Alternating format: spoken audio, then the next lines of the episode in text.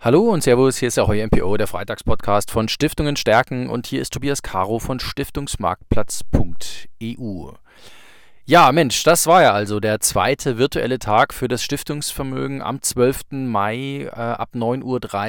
Der Livestream mit 800 Zuschauern, mit einer ganzen Menge Input für Stiftungen, für Stiftungsverantwortliche rund um das Thema, ja, wie stelle ich mein Stiftungsvermögen eigentlich zeitgemäß auf?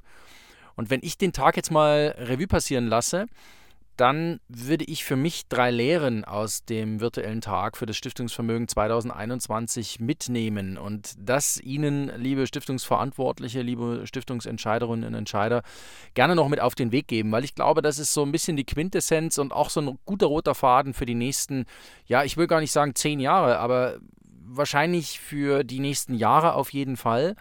Ähm, der erste Punkt, den ich für mich rausgelesen habe, ist ganz klar das Thema Diversifikation.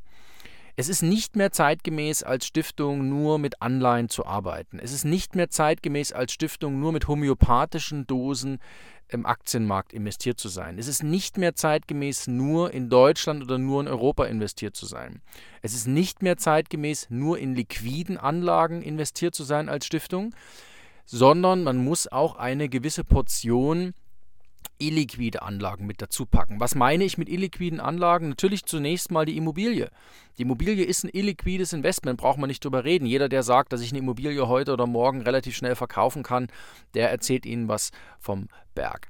Es ist einfach so, dass die Immobilie ihren festen Platz im Stiftungsvermögen hat. Detlef Boos von der Karl-Kübel-Stiftung hat sehr schön ausgeführt, warum, wieso, weshalb das so ist. Es hat einfach was damit zu tun, dass eine Immobilie ein Langfristinvestment ist und Stiftungen Langfristinvestoren. Und da matcht sich etwas, da passt etwas zusammen. Und eine Immobilie ist selten ein Spekulationsobjekt, eigentlich überhaupt kein Spekulationsobjekt. Und genauso als solches sollten Stiftungen sich das natürlich auch ähm, in den Hinterkopf packen. Und dann sollten sie angesichts dessen, was wir in der Corona-Krise äh, äh gesehen haben, sollten sie sich genau anschauen, okay, welche Immobilie darf es denn sein? Und Detlef Boos hat ja ganz deutlich gesagt, dass die Wohnimmobilie auf den ersten Blick erstmal das Charmanteste erscheint und dass zum Beispiel sowas wie Hotelimmobilien für solche Krisen die schlechtesten Investments sind. Aber es hängt wahrscheinlich am Ende des Tages davon ab, dass ich mir als Stiftung einen Mix auch an Immobilieninvestments zusammenstelle.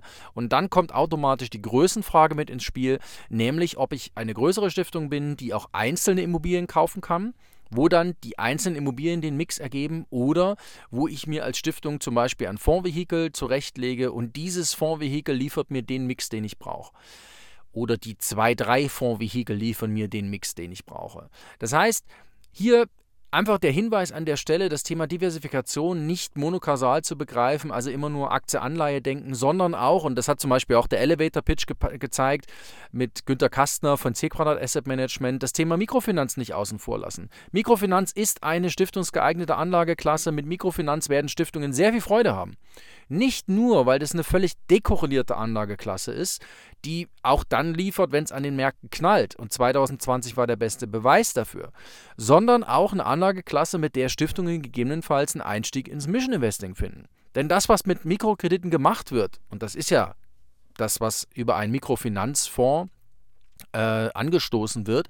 Das, was gemacht wird, ist Entwicklungshilfe, Entwicklungsarbeit. Dort wird Unternehmertum vor Ort ermöglicht. Und genau das ist etwas, was Stiftungen vielleicht hierzulande sich in ihre ähm, Satzung reingeschrieben haben, dass sie Unternehmertum fördern wollen, dass sie Menschen eine Zukunft geben wollen, eine Perspektive geben wollen. Und schlagartig wird Mikrofinanz zum Match. Und dann stellt sich natürlich die Frage, warum Mikrofinanz teilweise bei Stiftungen noch so einen schweren Stand hat. Ich denke, wir konnten es ein bisschen sortieren beim zweiten virtuellen Tag für das Stiftungsvermögen. Auch das kann, auch das muss vielleicht sogar ein Diversifikationsbaustein im Stiftungsvermögen sein. Und dann sind wir natürlich beim Thema Diversifikation, auch beim Thema nicht nur global, das hat uns Andreas Fiedler von der EBSIM mitgebracht. Wir sind natürlich beim Thema, wie stelle ich meine Asset Allocation auch vielleicht für über die nächsten fünf oder zehn Jahre hinaus auf. Und dann muss man sich die Frage der Prosperität stellen. Wo sind denn die Räume, in denen künftig noch Prosperität stattfindet? Ist es Deutschland? Ist es Frankreich? Ist es Europa? Oder ist es vielleicht doch Asien? Das heißt, den Blick über den Tellerrand zu werfen. Ein ganz wichtiger Punkt für Stiftungen. Es ist fast schon traurig, dass so viele Stiftungen mit den Emerging Markets total fremdeln. Das hat man auch im Vorfeld des virtuellen Tags für Stiftungsvermögen deutlich gemerkt.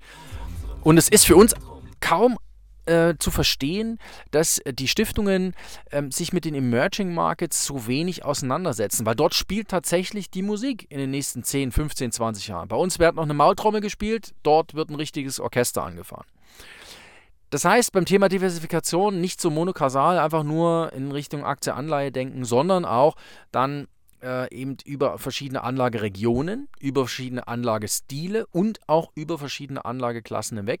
Ein ganz wichtiger Punkt, ähm, den wir beim virtuellen Tag hoffentlich gut rausarbeiten konnten. Aber das ist für mich so die erste Lehre, wo wir, glaube ich, auch sehr viel mehr noch Aufklärungsarbeit leisten müssen, ähm, wenn es darum geht, Stiftungen dort ähm, ganz, ganz sachdienlich zu unterstützen.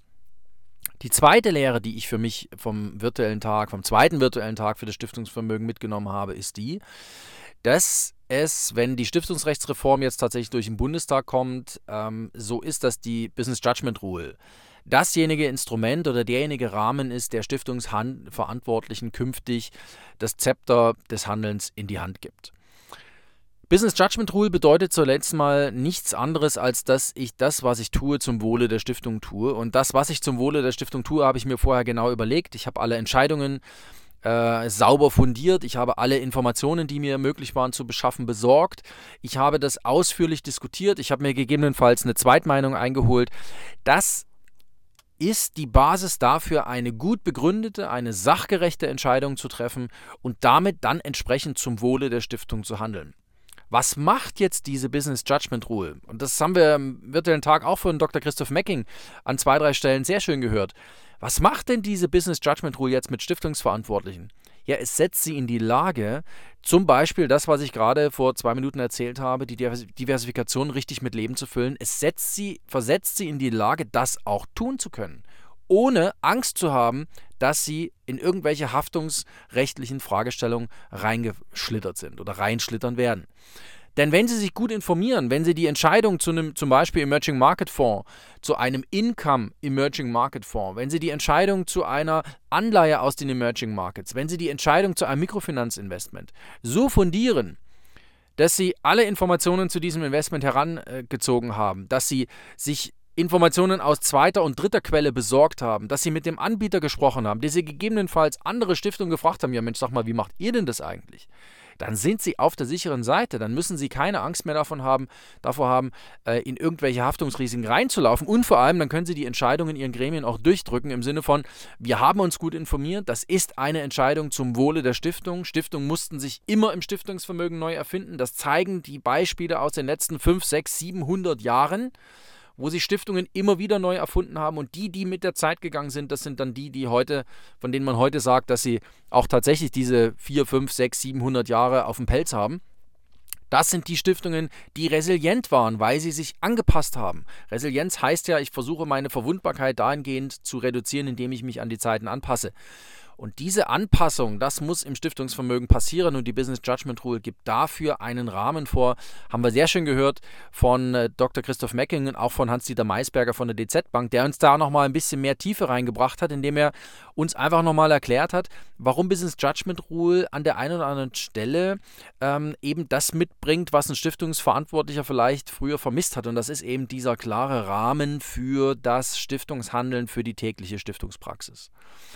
Womit wir beim, bei der dritten Lehre sind, äh, die ich äh, aus einem virtuellen Tag für das Stiftungsvermögen, unserem zweiten, mit nach Hause genommen habe. Und da bin ich wieder bei Hans-Dieter Maisberger von der DZ Privatbank, der mir dort an zwei, drei Stellen in einer Checkliste gesagt hat, ähm, ja, wie soll ich denn Nachhaltigkeit als Stiftung eigentlich angehen? Wie soll ich denn das eigentlich in meine Anlagepolitik packen, dieses Thema ESG?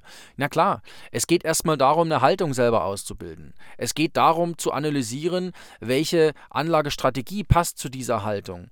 Dann geht es natürlich auch darum, es geht dann in der Anlagestrategie die entsprechenden Instrumente zu finden, und dort dann erst ein Kriterienraster so richtig tiefgehend anzulegen, in, in dem Sinne, dass ich sage, okay, ich muss als Stiftung schon einigermaßen prüfen, ob eine nachhaltige Anlagepolitik authentisch gemacht wird.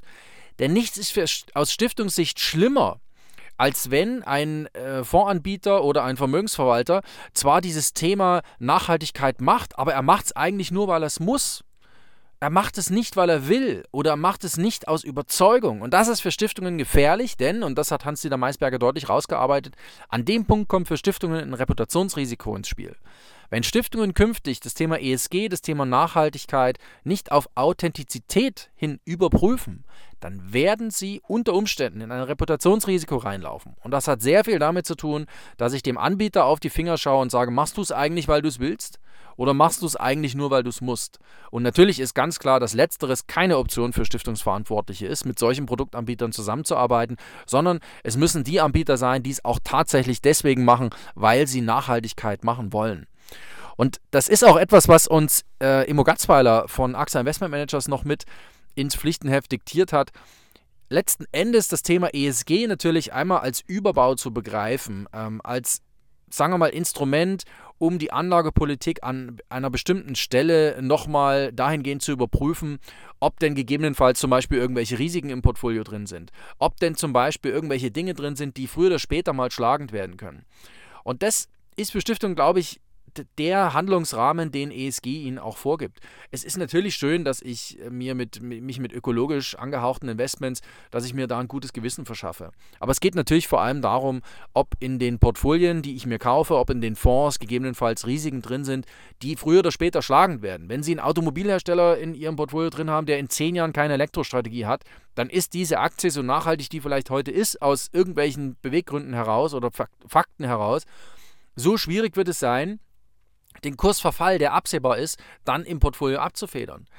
Und das frühzeitig zu erkennen, hier frühzeitig die Alarmglocken äh, nochmal, äh, ja nicht schrillen lassen, aber die Alarmglocken auf sensibel zu stellen, das hat der Immo, äh, Gatzweiler in der letzten Diskussion von AXA Investment Managers nochmal gut mitgebracht. Und er hat natürlich auch ganz klar mitgebracht äh, zu sagen, also Öko und Grün, das ist halt wirklich einfach nicht alles.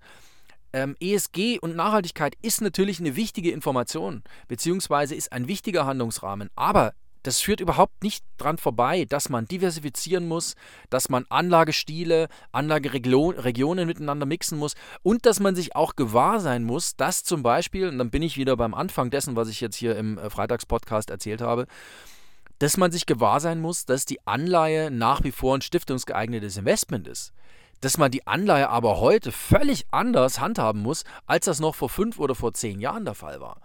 Und wenn Sie wenn Sie die Diskussion mit Immo Gatzweiler dann äh, auch nochmal nachvollziehen, beziehungsweise das, was er auch mit Birgit Nupens von der Stiftungsaufsicht Detmold rausgearbeitet hat, wenn Sie das sich nochmal vor Augen führen, dass es eben nicht so ist, dass ähm, Anleihe gleich Anleihe ist, sondern dass man mit Anleihen heute ganz anders umgehen muss, dann wissen Sie, dass viele Stiftungen genau an diesem Punkt nicht zeitgemäß aufgestellt sind. Denn in vielen Stiftungen wird natürlich immer noch dieses Buy and Hold, dieses Ich halte eine Anleihe und lasse sie dann liegen bis zur Fälligkeit, das wird in vielen Stiftungen noch vollführt. Das ist aber nicht mehr zeitgemäß. Das ist ein Problem und dem müssen sich Stiftungen stellen. Und deswegen war das so ein bisschen die, die dritte Lehre aus dem virtuellen Tag, aus dem zweiten virtuellen Tag für das Stiftungsvermögen.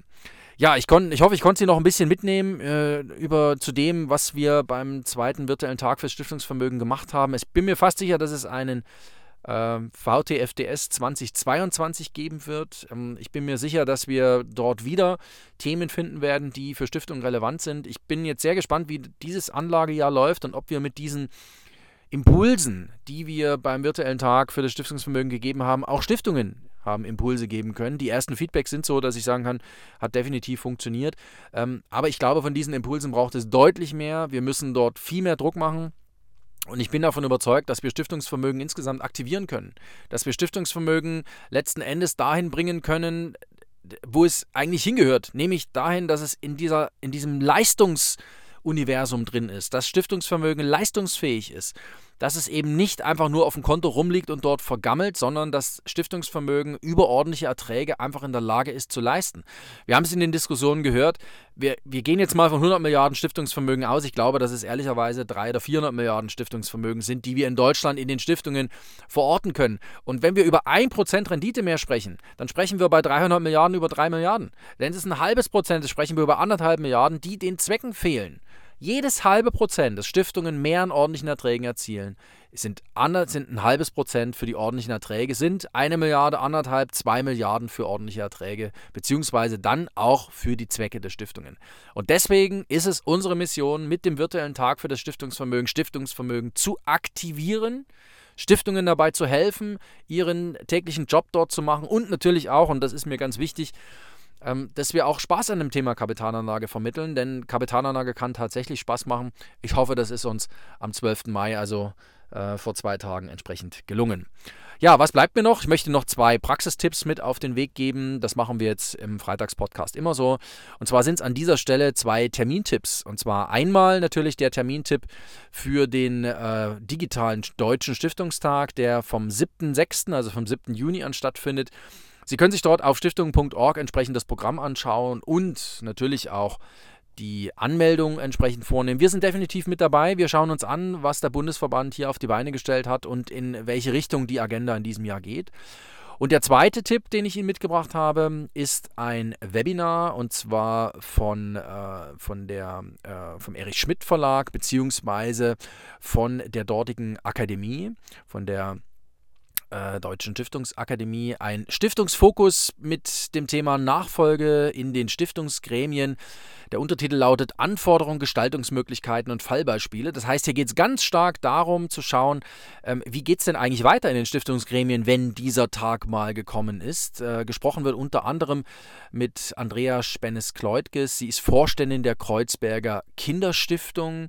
Ähm, ganz spannender äh, Gast ähm, natürlich. Ähm, und dann ist auch noch der Rechtsanwalt Benjamin Weber vom Deutschen Stiftungszentrum mit an Bord. Das heißt, hier gibt es eine Menge Input am 3.6. von 10 bis 12 Uhr im Webinar des Erich Schmidt Verlages.